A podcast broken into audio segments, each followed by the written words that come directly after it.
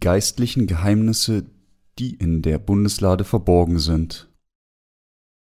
2. Mose 25, 10 bis 22 Macht eine Lade aus Akazienholz, zwei und eine halbe Elle soll die Länge sein, anderthalb Ellen die Breite und anderthalb Ellen die Höhe. Du sollst sie mit feinem Gold überziehen, innen und außen, und einen goldenen Kranz an ihr ringsherum machen. Und gieß vier goldene Ringe und tu sie an ihre vier Ecken, so dass zwei Ringe auf der einen Seite und zwei auf der anderen seien und mache Stangen von Akazienholz und überziehe sie mit Gold und stecke sie in die Ringe an den Seiten der Lade, dass man sie damit trage. Sie sollen in den Ringen bleiben und nicht herausgetan werden. Und du sollst in die Lade das Gesetz legen, das ich dir geben werde. Du sollst auch einen Gnadenthron machen aus feinem Golde. Zwei und eine halbe Elle soll seine Länge sein und anderthalb Ellen seine Breite und du sollst zwei Cherubim machen aus getriebenem Golde an beiden Enden des Gnadenthrones, so dass ein Cherubim sei an diesem Ende, der andere an jenem, dass also zwei Cherubim seien an den Enden des Gnadenthrons. Und die Cherubim sollen ihre Flügel nach oben ausbreiten, dass sie mit ihren Flügeln den Gnadenthron bedecken und einen jeden Antlitz gegen des anderen stehe und ihr Antlitz soll zum Gnadenthron gerichtet sein, und du sollst den Gnadenthron oben auf die Lade tun und in die Lade das Gesetz legen, das ich dir geben werde. Dort will ich dir begegnen, und vom Gnadenthron aus, der auf der Lade mit dem Gesetz ist zwischen den beiden Cherubim, will ich mit dir alles reden, was ich dir gebieten will für die Israeliten. Das heutige Thema ist die Bundeslade. Die Bundeslade mit einer Länge von 1,13 Meter, 3,7 Fuß, einer Breite von 68 cm, 2,2 Fuß und einer Höhe von 68 cm, 2,2 Fuß, bestand aus Akazienholz und war mit feinem Gold überzogen. In dieser Lade befanden sich zwei Steintafeln mit den eingravierten zehn Geboten und ein goldenes Gefäß mit Manna und später wurde Aarons Stab hinzugefügt, der Blüte. Was erzählen uns diese drei Gegenstände in der Bundeslade? Durch diese Gegenstände möchte ich eine ausführliche Erläuterung der drei Dienste von Jesus Christus geben. Lassen Sie uns jetzt die geistliche Wahrheit untersuchen, die sich in diesen drei Gegenständen manifestiert, die sich in der Bundeslade befinden.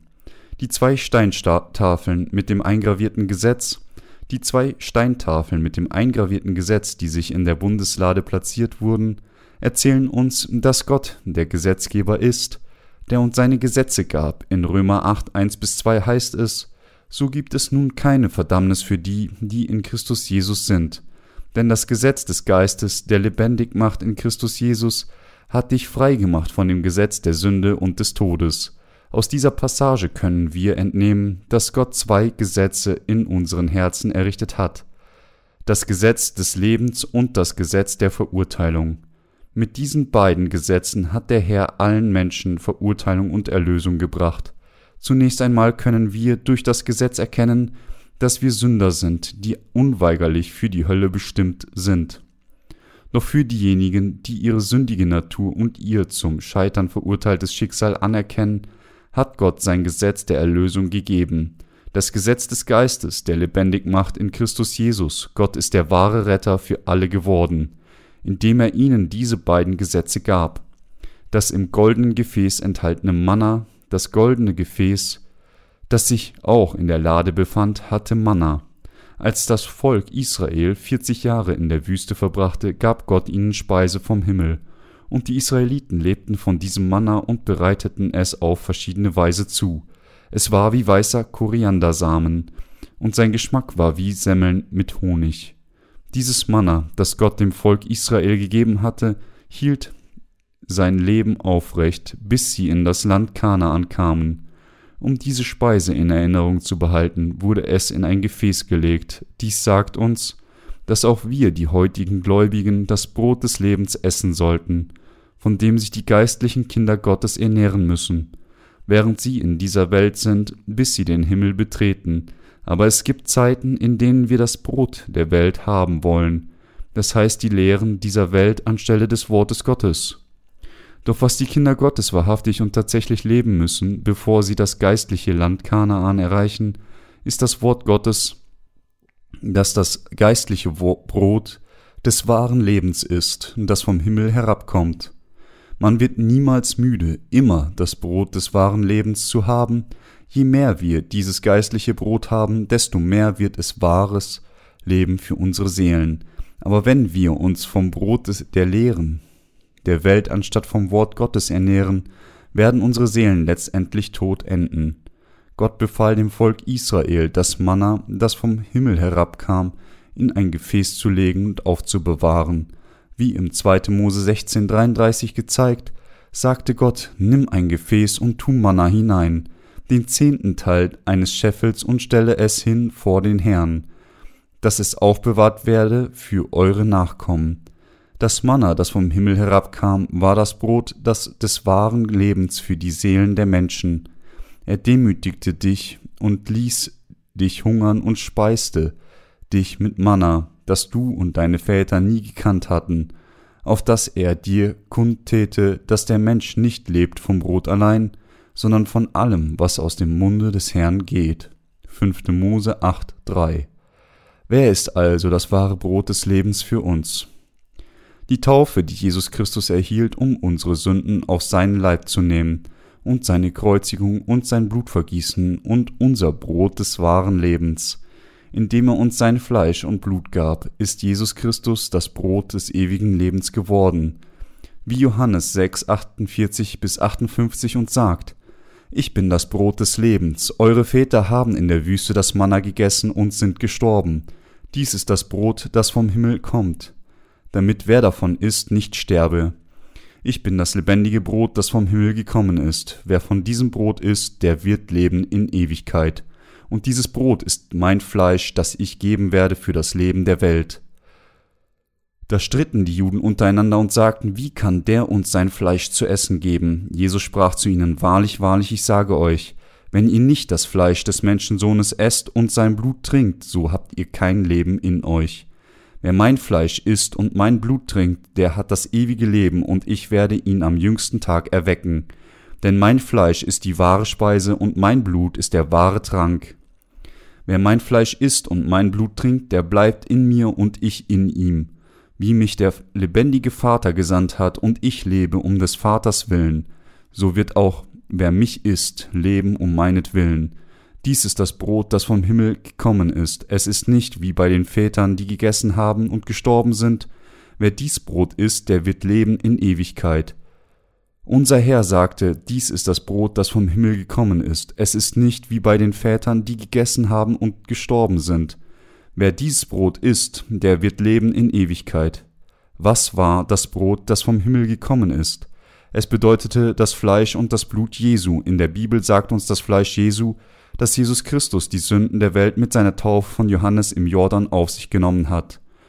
Und das Blut Jesu sagt uns, dass Jesus, weil er getauft wurde, die Sünden der Welt trug und die Verurteilung der Sünde durch die Kreuzigung trug.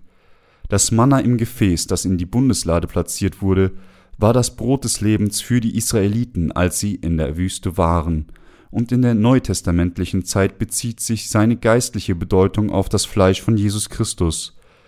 Diese Wahrheit zeigt uns die Taufe, durch die Jesus Christus die Missetaten aller Sünder auf sich nahm und das Blut, das er am Kreuz vergoss.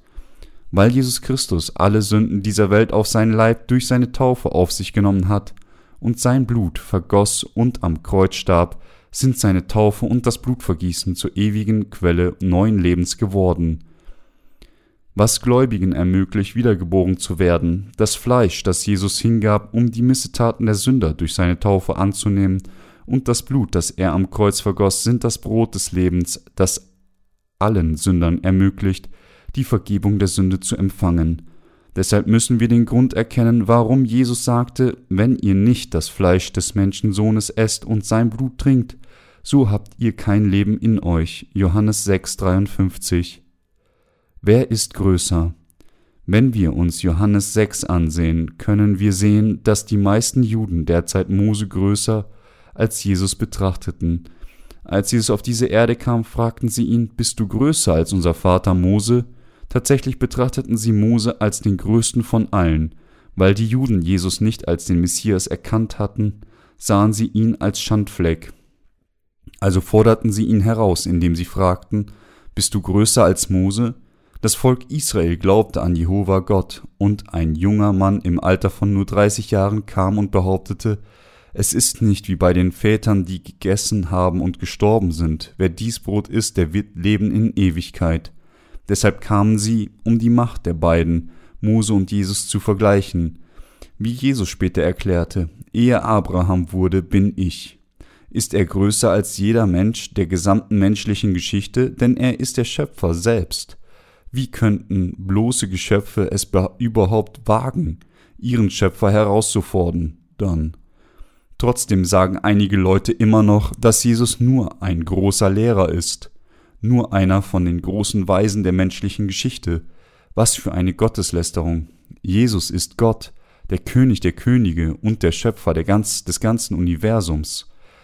Er ist der allmächtige und allwissende Gott, dennoch erniedrigte er sich selbst und kam auf diese Erde in Fleisch eines Menschen, um sie und mich von allen unseren Sünden und dem ewigen Tod zu retten und unser wahrer Retter zu werden. Jesus Christus sagte, es steht geschrieben in den Propheten, sie werden alle von Gott gelehrt sein, wer es vom Vater hört und lernt. Der kommt zu mir, nicht als ob jemand von den Herrn gesehen hätte, außer dem, der von Gott gekommen ist, der hat den Vater gesehen. Am Ende sagte Jesus schließlich, dass er der Christus ist, auf den die Juden gewartet hatten. Aber sie verstanden nicht, was Jesus sagte, konnten es weder glauben noch akzeptieren, und dies führte zu einem ernsthaften Missverständnis, als sie sich fragten, wie kannst du uns dein Fleisch zu essen geben? Behauptest du, dass wir ewiges Leben erlangen würden, wenn wir tatsächlich dein Fleisch essen und dein Blut trinken, glaubst du, wir sind hier eine Art Kannibale? Aber diejenigen, die das Fleisch Jesu essen und sein Blut trinken, werden für immer leben. Das Fleisch Jesu ist das Brot des Lebens. Die wahre Substanz des Mannas, das in diesem Gefäß gelegt wurde, das Brot des Lebens ist Fle das Fleisch und Blut von Jesus Christus, in dem Jesus auf diese Erde gekommen ist und sein Fleisch und Blut aufgegeben hat, hat er uns ermöglicht, das Brot des Lebens zu essen und ewiges Leben zu erhalten. Wie kann dann jeder das Fleisch Jesu essen und sein Blut trinken? Der einzige Möglichkeit, das Fleisch Jesu zu essen und sein Blut zu trinken, besteht darin, an die Taufe Jesu und sein Blut am Kreuz zu glauben. Wir müssen das Fleisch Jesu essen und sein Blut durch Glauben trinken um ihnen und mir die Vergebung der Sünde zu geben und uns zu ermöglichen, für immer im Himmelreich zu leben, hat unser Herr unsere Sünden ein für allemal durch seine Taufe und seinem Blutvergießen ausgelöscht, und er ist dadurch zur Nahrung unserer Seelen geworden. Wenn wir nur an Gottes Wort des Wassers und des Geistes glauben, müssen wir diese geistliche Nahrung essen und ewiges Leben empfangen. Lassen Sie mich noch ausführlicher darlegen, wie wir das Fleisch Jesu essen und sein Blut trinken können. Wie Sie und ich sehr gut wissen, kam Jesus Christus auf diese Erde und übernahm die Sünden der Menschheit, indem er von Johannes im Alter von 30 Jahren getauft wurde. Und dann trug er alle Verurteilung unserer Sünden durch das Blut zum Tode am Kreuz. Es ist durch Glauben an diese Wahrheit, dass wir sein Fleisch essen und sein Blut trinken können. Das Waschen der Sünde wurde erfüllt, als die Sünden der Menschheit auf den Leib Jesu durch die Taufe, die er erhielt, übertragen wurden. Das Trinken seines Blutes bedeutet, dass er, da Jesus getauft wurde und sein Blut am Kreuz vergoss, dieses Blut, das er vergoss, die Verurteilung unserer Sünden trug. So sind diejenigen, die an das Blut Jesu in ihren Herzen glauben, von ihrem Durst gestillt. Denn die Verurteilung aller ihrer Sünden endete vollständig mit der Strafe am Kreuz die Jesus trug. Wir müssen diese Wahrheit erkennen und wir müssen an sie glauben. Weil Jesus Christus auf diese Erde kam und unsere Sünden annahm, indem er von Johannes getauft wurde, sind wir durch Glauben an diese Wahrheit von allen Sünden ein für allemal gereinigt worden. Gott sagt uns, durch Glauben das Fleisch von Jesus zu essen und sein Blut zu trinken.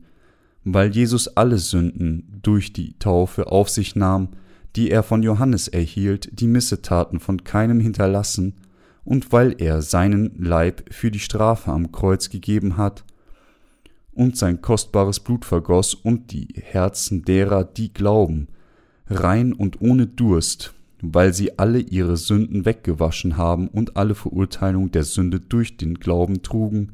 Deshalb sagte Jesus, denn mein Fleisch ist die wahre Speise und mein Blut ist der wahre Trank. Johannes 6, 55. Wahrlich ist dieser Jesus in der Tat der Retter, der Sohn Gottes, der unsere Sünden weggewaschen hat und die Strafe von unseren Sünden trug, um uns von dem Gesetz zu befreien, das besagt, dass der Sünde Sold der Tod ist, um uns von allen unseren Sünden zu waschen und um uns von all unseren Strafe zu befreien, gab dieser eine, der Erlöser und der Sohn Gottes, seinen eigenen Leib am Kreuz hin, vergoss sein Blut und reinigte dadurch die Herzen derer, die glauben, und stillte ihren Durst. Dies ist die Wirkung des Fleisches und Blutes Jesu. Jesu ist der Erlöser, der sich um die Sünden und die Verurteilung der Menschheit gekümmert hat. Jesus ist der Retter, der die Sünden der Menschheit durch die Taufe annahm, die er erhielt, der gekreuzigt wurde und sein Blut vergoss, um die Verurteilung dieser Sünden zu tragen. Es war, weil Jesus die Sünden der Welt angenommen hatte, die von uns auf ihn übergegangen waren dass die Strafe der Sünde, die er durch seine Kreuzigung trug, die Strafe unserer eigenen Sünden werden konnte. Es ist durch Glauben an die Wahrheit des Wassers und des Geistes, dass wir die Vergebung der Sünde empfangen können. Sie müssen alle an die Taufe Jesu und sein Blutvergießen als ihre eigene Vergebung der Sünde glauben. Durch Glauben an dieses Evangelium der Wahrheit ist es, dass wir geistlich das Fleisch und Blut von Jesus essen und trinken können, es ist durch Glauben, mit anderen Worten, dass Jesus Christus, der Sohn Gottes, auf diese Erde kam, unsere Sünden durch seine Taufe auf sich nahm und alle Verurteilung unserer Sünden am Kreuz trug, dass wir diejenigen werden können, die in der Lage sind, sein Fleisch zu essen, sein Blut zu trinken und dadurch ewiges Leben erhalten. Durch Glauben an die Taufe und an das Blutvergießen Jesu können wir jetzt sein Fleisch essen und sein Blut trinken, indem wir die Taufe Jesu essen und das Blut trinken, das er am Kreuz vergoss, als unsere eigene Nahrung der Vergebung der Sünde, können wir von allen Sünden erlassen werden. Es ist durch diesen Glauben, dass wir fähig wurden, die Vergebung von unseren Sünden zu erhalten, Gottes Kinder zu werden und für immer im Königreich Gottes leben. Aarons Stab der Blüte. Unter den Gegenständen in der Bundeslade bezieht sich Aarons Stab der Blüte auf Jesus Christus als den ewigen Hohepriester des Himmelreichs. Es sagt uns auch, dass das ewige Leben in ihm zu finden ist. Um dies besser zu verstehen, wenden wir uns 4. Mose 16, 1 bis 2 zu. Und Korach, der Sohn Jizas, des Sohnes Kehats, des Sohnes Levis, dazu Datan und Abiram, die Söhne Eliabs und On, der Sohn Pelitz, die Söhne Rubens, die empörten sich gegen Mose dazu, 250 Männer unter den Israeliten, Vorsteher der Gemeinde von der Versammlung berufen, namhafte Leute. Die Passage hier erzählt uns, dass unter den Leviten 250 namenhafte Führer der Gemeinde zusammenkamen und sich gegen Mose erhoben. Sie sagten, was habt ihr, Mose und Aaron, für uns getan, seitdem ihr uns aus dem Land Ägypten herausgeführt habt? Habt ihr uns Weingärten gegeben? Habt ihr uns zu einer Oase geführt? Was habt ihr für uns getan? Habt ihr uns nicht in die Wüste gebracht, nur um am Ende im Wüstensand zu sterben? Wie könnt ihr euch selbst als Diener Gottes bezeichnen? Wirkt Gott nur durch euch? Mit anderen Worten, es entstand eine Rebellion gegen die Führung von Mose und Aaron. Zu dieser Zeit sprach Gott zu Korach, Datan, On und anderen Führern der Gemeinde, die die Rebellion anführten.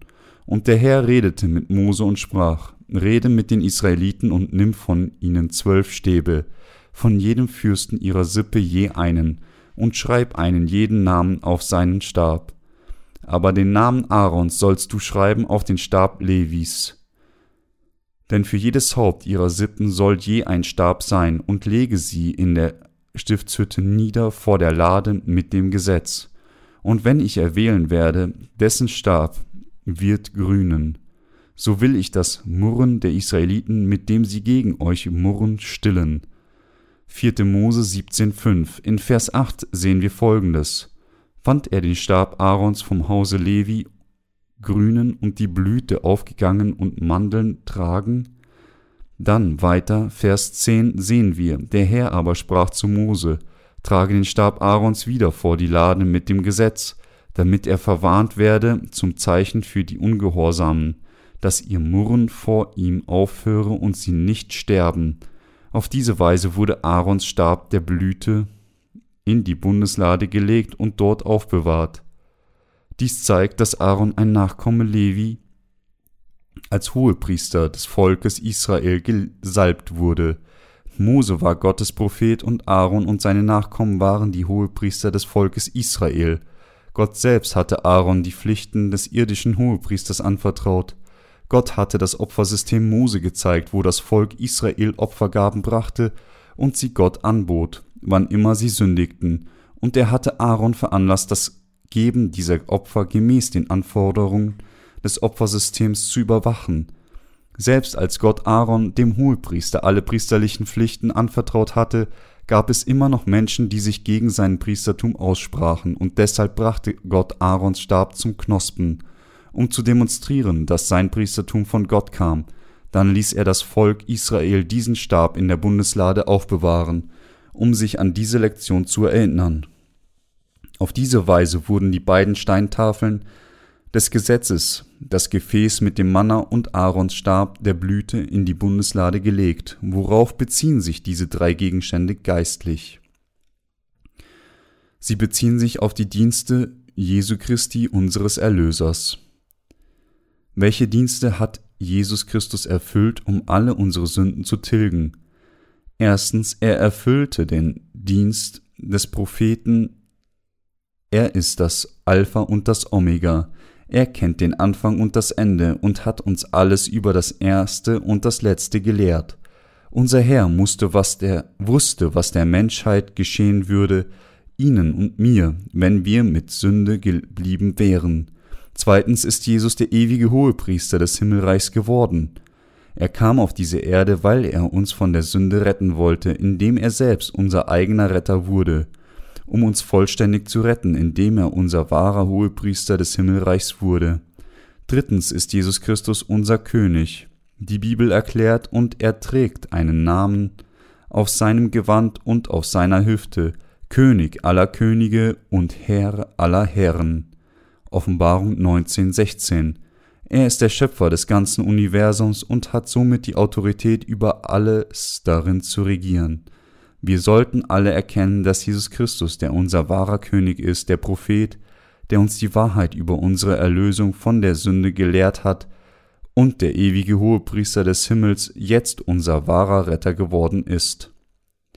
Unser Herr hat sie und mich von der Sünde befreit und uns zu Gottes Volk, seinen Kindern und seinen Arbeitern gemacht und uns ermöglicht, gute Werke zu tun, er hat unsere Le Seelen wiedergeboren werden lassen, damit wir ein neues Leben auf dieser Erde leben können. Und er hat uns neues Leben gegeben, damit er zu gegebener Zeit unsere Körper erheben und uns ermöglichen kann, für immer mit ihm im Himmel zu leben. Wer ist Jesus Christus für Sie und mich? Er ist unser wahrer Retter, und Jesus Christus ist unser Prophet, unser ewiger Hohepriester und unser König. Obwohl wir dem Willen Gottes nicht ungehorsam sein wollen, sind wir so unzureichend und schwach, dass wir nicht anders können, als ständig zu sündigen. Wenn wir weiterhin so leben, so sterben und dann vor Gott stehen, welcher Ort wäre der ordnungsgemäße, an den wir gehen? Würde es der Himmel oder die Hölle sein? Wenn alle nach dem Gesetz verurteilt werden würden, das besagt, der Sünde sollte es der Tod, würden wir nicht alle zerstört werden? Er, der solche Menschen wie uns von der Sünde und der Zerstörung befreit hat und unsere Erlösung geworden ist, ist Jesus Christus. Er selbst kam auf diese Erde, liebte uns, ist der Retter geworden, der uns von der Sünde befreit hat und dadurch der große Hirte seiner Herde geworden. Johannes 3,16 sagt, denn also hat Gott die Welt geliebt, dass er seinen eingeborenen Sohn gab, damit alle, die an ihn glauben, nicht verloren werden, sondern das ewige Leben haben. Gott liebte sie und mich so sehr, dass er selbst auf diese Erde für uns kam, getauft wurde, um die Sünden der Welt auf sich zu nehmen, gekreuzigt wurde und am Kreuz starb, von den Toten auferstanden ist und dadurch wirklich unser Retter geworden ist. Durch Glauben an Jesus Christus in unseren Herzen, der unser Retter geworden ist, sind wir die geworden, die von der Sünde gereinigt sind, die die Gabe der Rettung erhalten haben, die es uns ermöglicht hat, Gottes Kinder zu werden und ewiges Leben zu erlangen. Es gibt eine Sache, die wir unbedingt von, vor Gott glauben müssen. Es ist, weil Gottes Gott und uns geliebt hat und um unsere Sünden auszulöschen, dass er auf diese Erde im Fleisch eines Menschen kam, getauft wurde, am Kreuz gestorben ist, von den Toten auferstanden ist und dadurch unser wahrer Retter geworden ist. Es ist durch Essen des Fleisches Jesu und das Trinken seines Blutes, durch unseren Glauben in unseren Herzen das ewige Leben uns hinzugefügt werden kann, weil nichts klarer sein kann als diese Tatsachen, können wir nicht umhin, als die anzuerkennen und daran zu glauben, wir müssen durch Glauben das Fleisch Jesu essen und sein Blut trinken, und jeder kann diesen einen Glauben haben, der das Evangelium des Wassers und des Geistes anerkennt und daran glaubt, dass Jesus erfüllt, wie es ist. Was gibt es sonst noch für uns zu tun, außer zu glauben? Wir können nichts anderes tun, außer sich gegen Gott zu stellen. Wir sind schnell ungehorsam gegenüber Gott und sündigen, aber Gott hat sie und mich dennoch von allen unseren Sünden ein für allemal gerettet, denn er liebt uns alle. Wie sprach Gott von seiner Rettung in der alttestamentlichen Zeit? Durch welche Methode hat der Herr uns dann gerettet? Im Alten Testament sprach er von dieser Erlösung durch die Farben, die sich in der Tür der Stiftshütte manifestierten, und durch die Gewänder, die den Hohepriester trug, die Farben Blau, rotes Purpur und Scharlachgarn und feingezwirntes Leinen, die sich in der Tür der Stiftshütte manifestieren, sind die Offenbarung, die uns seine vollkommene Erlösung zeigen, und an den Gewehren, Gewändern des Hohepriesters wurde goldenes Garn hinzugefügt. Das blaue Garn sagt uns, dass Jesus Christus als unser Erlöser auf diese Erde gekommen ist und unsere Sünden durch die Taufe auf sich genommen hat. Das rote Purpurgarn sagt uns, dass Jesus Christus der König der Könige und Gott der Schöpfer ist, der das Universum geschaffen hat. Das Scharlachgarn sagt uns, dass weil Jesus Christus unsere Sünden durch seine Taufe auf sich nahm, er die Sünden der Welt trug und für sie am Kreuz verurteilt wurde, indem er sein Blut vergoss und starb, um uns das Heil zu geben, das uns von der Verurteilung aller unserer Sünden befreit hat. Das feingezwirnte Leinen bedeutet das ausführliche Wort des Alten und Neuen Testaments, das uns sagt, dass unser Herr auf diese Erde kam, getauft wurde, am Kreuz starb, von den Toten auferstanden ist und dadurch die Sünden derer ausgelöscht hat, die wirklich glauben, reinigte ihren Geist schneeweiß und rettete sie. Das goldene Garn bedeutet den Glauben, der an das glaubt, was Jesus Christus für uns getan hat. Deshalb leuchtet das goldene Garn, Sie und ich haben nichts zu rühmen, außer wenn wir von ganzem Herzen glauben, was Jesus Christus, Gott selbst und der Sohn Gottes für uns getan hat. Wir können wirklich in die Liebe Gottes gekleidet sein, seinen Segen erhalten und von ihm geschätzt werden, nur wenn wir Glauben an die gerechten Taten haben, die er getan hat. Dies ist, was Gott uns durch die Stiftshütte sagt. Wir müssen erkennen, was Gott uns durch die Bundeslade erzählt, die in der Stiftshütte platziert wurde. Wir müssen wissen und glauben, dass Jesus Christus auf diese Erde kam, die Sünden der Menschheit inklusive unserer angenommen hat, indem er von Johannes dem Täufer getauft wurde, unsere Verurteilung der Sünde durch seinen Tod am Kreuz trug und von den Toten auferstanden ist, um wieder zu leben. Durch die Bundeslade macht Gott deutlich, dass wir wirklich an Jesus Christus als unseren eigenen Retter, als unseren eigenen Gott glauben müssen. Diejenigen, die an die Taufe Jesu als das Aufnehmen ihrer eigenen Sünden, an Jesus Blutvergießen am Kreuz, als die Verurteilung ihrer Sünden an den Tod von Jesus Christus, als ihren eigenen Tod an seine Auferstehung, als ihre eigene Auferstehung glauben, sind diejenigen, die Gott gerettet hat. Auf wen bezieht sich die Stiftshütte dann? Sie bezieht sich auf Jesus Christus. Sie erzählt uns von der Methode der Erlösung, mit der Jesus Christus sie und mich von unseren Sünden gerettet hat. Im Neuen Testament war es Jesus Christus, der getauft wurde und am Kreuz starb und dadurch alle unsere Sünden auslöschte, sie alle wegwusch und für alle unsere Missetaten verurteilt wurde und uns von allen Sünden ein für allemal rettete. Im Alten Testament war es die Opfergabe, die die Sünder durch, die, durch das Annehmen ihrer Missetaten rettete, weil ihre Hände auf ihren Kopf gelegt wurden und weil sie ihr Blut vergoss und starb. Der, das Alte Testament beschreibt den Tod der Opfergabe, die die Sünden dieser Sünder durch das Auflegen der Hände auf sich nahm und an ihrer Stelle starb, um Sühne zu schaffen. Das im Alten Testament manifestierte Opfersystem der Sühne bezieht sich, wenn es dem Neuen Testament gegenübergestellt wird, auf Jesus Christus, dem Vollstrecker des Evangeliums des Wassers und des Geistes, der durch die Taufe und das Blut kam. Wer hat dann dieses Gesetz der Erlösung gemacht und festgelegt? Gott unser Erlöser legte es fest. Gott errichtete das Gesetz der Erlösung, das Sünder von der Sünde befreit, und er hat uns dieses Gesetz gegeben.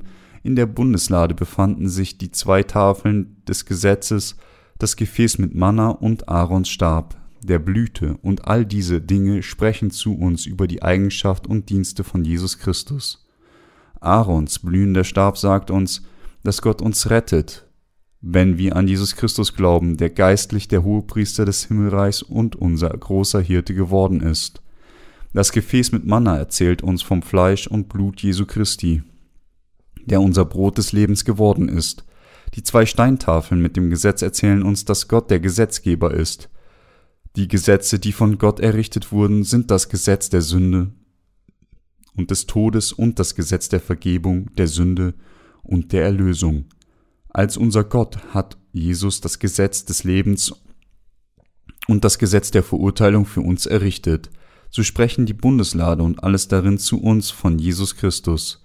Es ist durch Glauben an Jesus Christus als unseren Retter, dass wir von allen unseren Sünden gereinigt werden können und Erlösung erhalten, egal wie unzureichend und schwach wir sein mögen. Wenn wir die beiden Gesetze akzeptieren und befolgen, die Jesus Christus errichtet hat, dann können wir einmal Sünder werden und dann gerecht werden, indem wir die Vergebung aller unserer Sünden empfangen und dadurch Gottes eigenes Volk werden. Glauben Sie das? Gegenwärtig neigen all, fast alle Christen weltweit dazu, vergeblich an Jesus zu glauben, denn sie kennen die Wahrheit nicht, die sich in der Stiftshütte manifestiert. Sie glauben, dass sie die Vergebung der Sünde erhalten können, wenn sie nur an das Blut am Kreuz glauben. Sie glauben mit anderen Worten, dass Jesus sie nur mit dem Blut am Kreuz gerettet hat. Aber starb Jesus tatsächlich nur am Kreuz für unsere Erlösung? Ist das wirklich alles? Was er für unsere Erlösung tat, tat er nicht im Gegenteil alle Sünden der Welt ein für allemal mit seiner Taufe von Johannes aufnehmen? Matthäus 3, 13 bis 15, 1. Petrus 3, 21, 1. Johannes 5, 6. Die heutigen Christen glauben jedoch nur an das Blut Jesu am Kreuz, die Vergebung der Sünde nur zur Hälfte erhaltend, nachdem sie von ihrer Erbsünde durch Glauben an Jesus Christus als den Erlöser erlassen wurden, geben sie täglich ihre Bußgebete, um ihre tatsächlichen Sünden auf eigene Faust wegzuwaschen. Wie widersprüchlich ist diese Erlösung, es ist, als würde man nur die Hälfte seiner Sünden durch Glauben waschen, und dann versuchen, den Rest durch eigene Anstrengungen wegzuwaschen. Wenn dies der Fall ist, wie kann ich nicht umhin, als weiter zu predigen, indem ich wiederholt die Taufe und das Blut Jesu zusammenbringe? Bis jetzt haben viele Christen dieser Welt, ausgenommen die Christen der frühen Gemeindezeit, an die halbleere Erlösung geglaubt. Glauben die Menschen jetzt nicht an den, das Christentum, als wäre es nur eine weltliche Religion? Von nicht allzu langer Zeit erhielt eine Frau namens Valeria Jones aus den Vereinigten Staaten die Vergebung der Sünde, nachdem sie den ersten Band dieser Reihe von der Stiftshütte gelesen hatte. Bevor sie dieses Buch las, hatte sie schon mehrere von unseren anderen Veröffentlichungen gelesen. Obwohl sie dem zustimmte, was unsere Bücher sagen, konnte sie sich noch nicht ganz dazu bringen, völlig vom Evangelium des Wassers und des Geistes überzeugt zu sein. Sie erzählte uns, dass sie immer noch einige Zweifel hatte und sich fragte, das scheint so richtig zu sein, aber wie kommt es dann, dass so viele Menschen es nicht predigen? Aber sie gestand, dass sie, nachdem sie den ersten Band der Stiftshütte gelesen hatte, den klaren Glauben an die Erlösung hatte und glaubte, dass das Evangelium des Wassers und des Geistes richtig ist, dass es die Wahrheit ist, die sich in der Stiftshütte manifestiert. Ein Leser des gleichen Buches aus Benin hat uns auch geschrieben, Sie würden sehr überrascht zu wissen sein, dass ich, nachdem ich durch das Lesen Ihres Buches die Vergebung der Sünde erhalten habe, nun meine Kirche verlassen habe. Warum habe ich die Kirche verlassen, die ich besuchte? Weil sie die Lehre der inkrementellen Heiligung beredigten. Etwas, das in der Bibel nicht gelehrt wird. Diese Lehre der inkrementellen Heiligung steht nicht in der Bibel, da sie immer wieder lehrten, dass ich geheiligt werden muss und kann, obwohl mein Fleisch niemals geheiligt werden kann, war es für mich unerträglich zu sitzen und solche Predigten zu hören. Das ist der Grund, warum ich aus dieser Kirche austrat und mich von ihr trennte. Da ich durch das Lesen ihres Buches die Vergebung meiner Sünden erhalten habe, hatte ich keine andere Wahl als die Kirche, die ich besucht hatte, zu verlassen und mich von ihr zu trennen. Da wir die durch all das gegangen sind, jetzt das Volk des Glaubens geworden sind und uns mit Gottes Gemeinde vereinigt haben, können sich alle Menschen dieser Welt auch ändern, wenn sie nur die Wahrheit kennen, wie das Wort sagt, und werdet die Wahrheit erkennen und die Wahrheit wird euch frei machen. Die Bundeslade der Stiftshütte manifestiert auch Jesus Christus. Dieses Bundeslade befand sich im innersten Teil der Stiftshütte.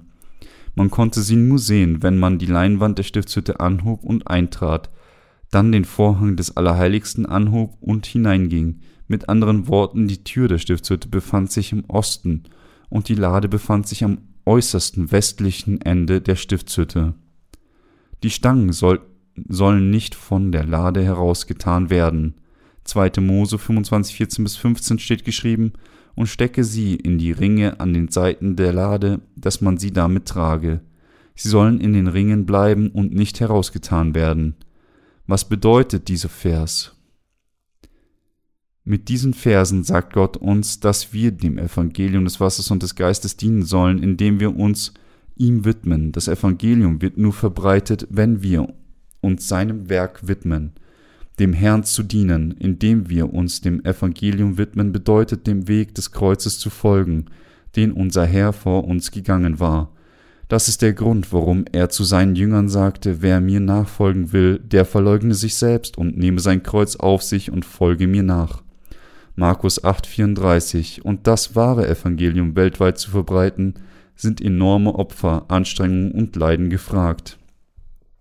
Wir können dies herausfinden, indem wir darauf schauen, wie sehr der Apostel Paulus für das Evangelium des Wassers und des Geistes gelitten hat. Sie sind Diener Christi, ich rede töricht, ich bin's weit mehr. Ich habe mehr gearbeitet, ich bin öfter gefangen gewesen, ich habe mehr Schläge erlitten, ich bin oft in den Todesnöten gewesen. Von den Juden habe ich fünfmal erhalten vierzig Geißelhiebe, weniger einen.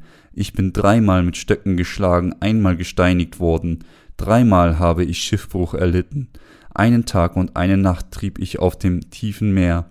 Ich bin oft gereist, ich bin in Gefahr gewesen, durch Flüsse, in Gefahr unter Räubern, in Gefahr unter Juden, in Gefahr unter Heiden, in Gefahr in Städten, in Gefahr in Wüsten, in Gefahr auf dem Meer, in Gefahr unter falschen Brüdern, in Mühe und Arbeit, in vielen Wochen, in Hunger und Durst, in vielen Fasten, in Frost und Blöße, und außer all dem noch das, was täglich auf mich einstürmt, und die Sorge für allem Gemeinden. 2. Korinther 11, 8, 23 bis 28.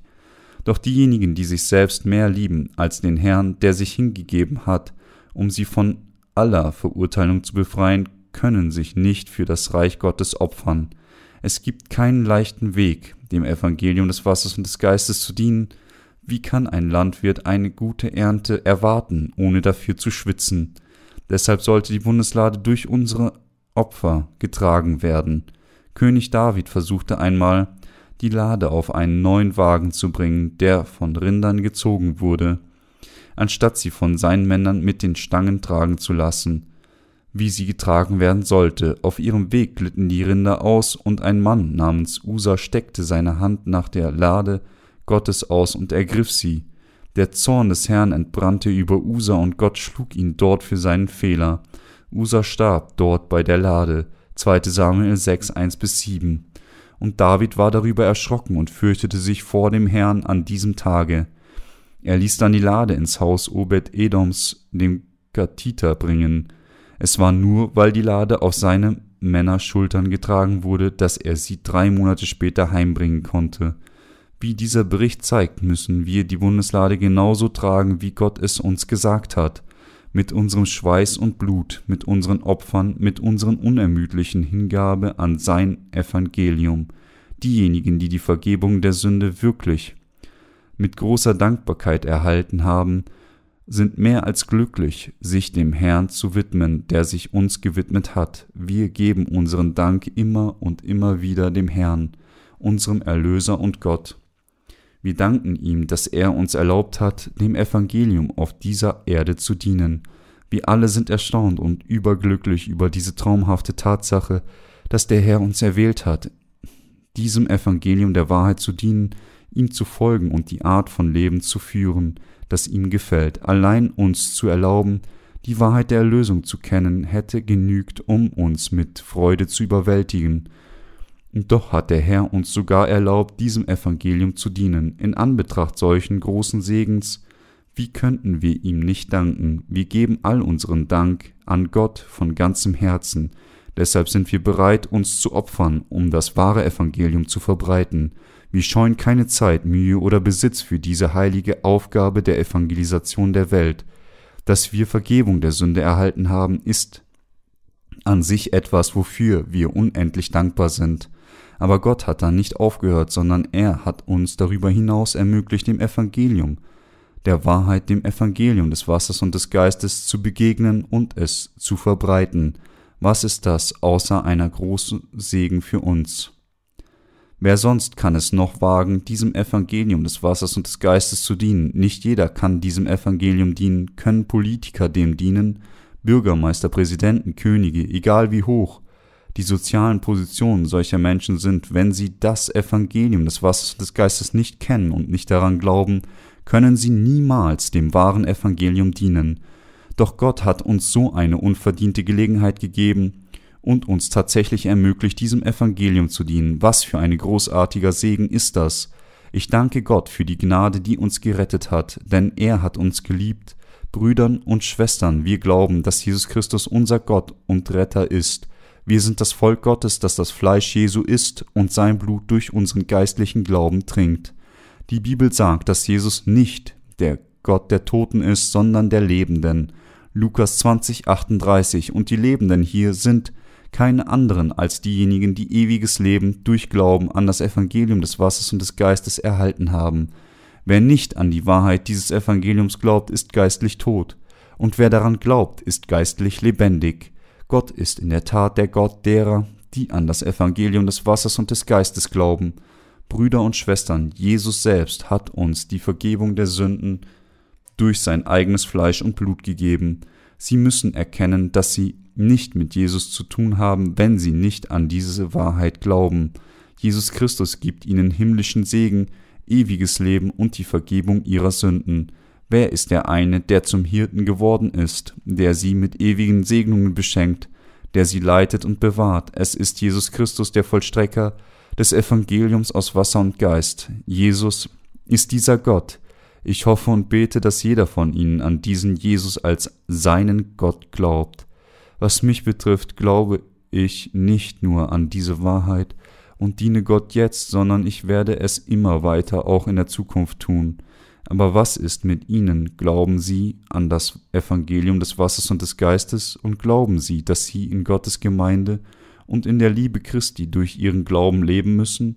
Lassen Sie uns alle unsere Leben leben, indem wir an das Evangelium des Wassers und des Geistes glauben, bis zum Tag, an dem wir unseren Herrn treffen.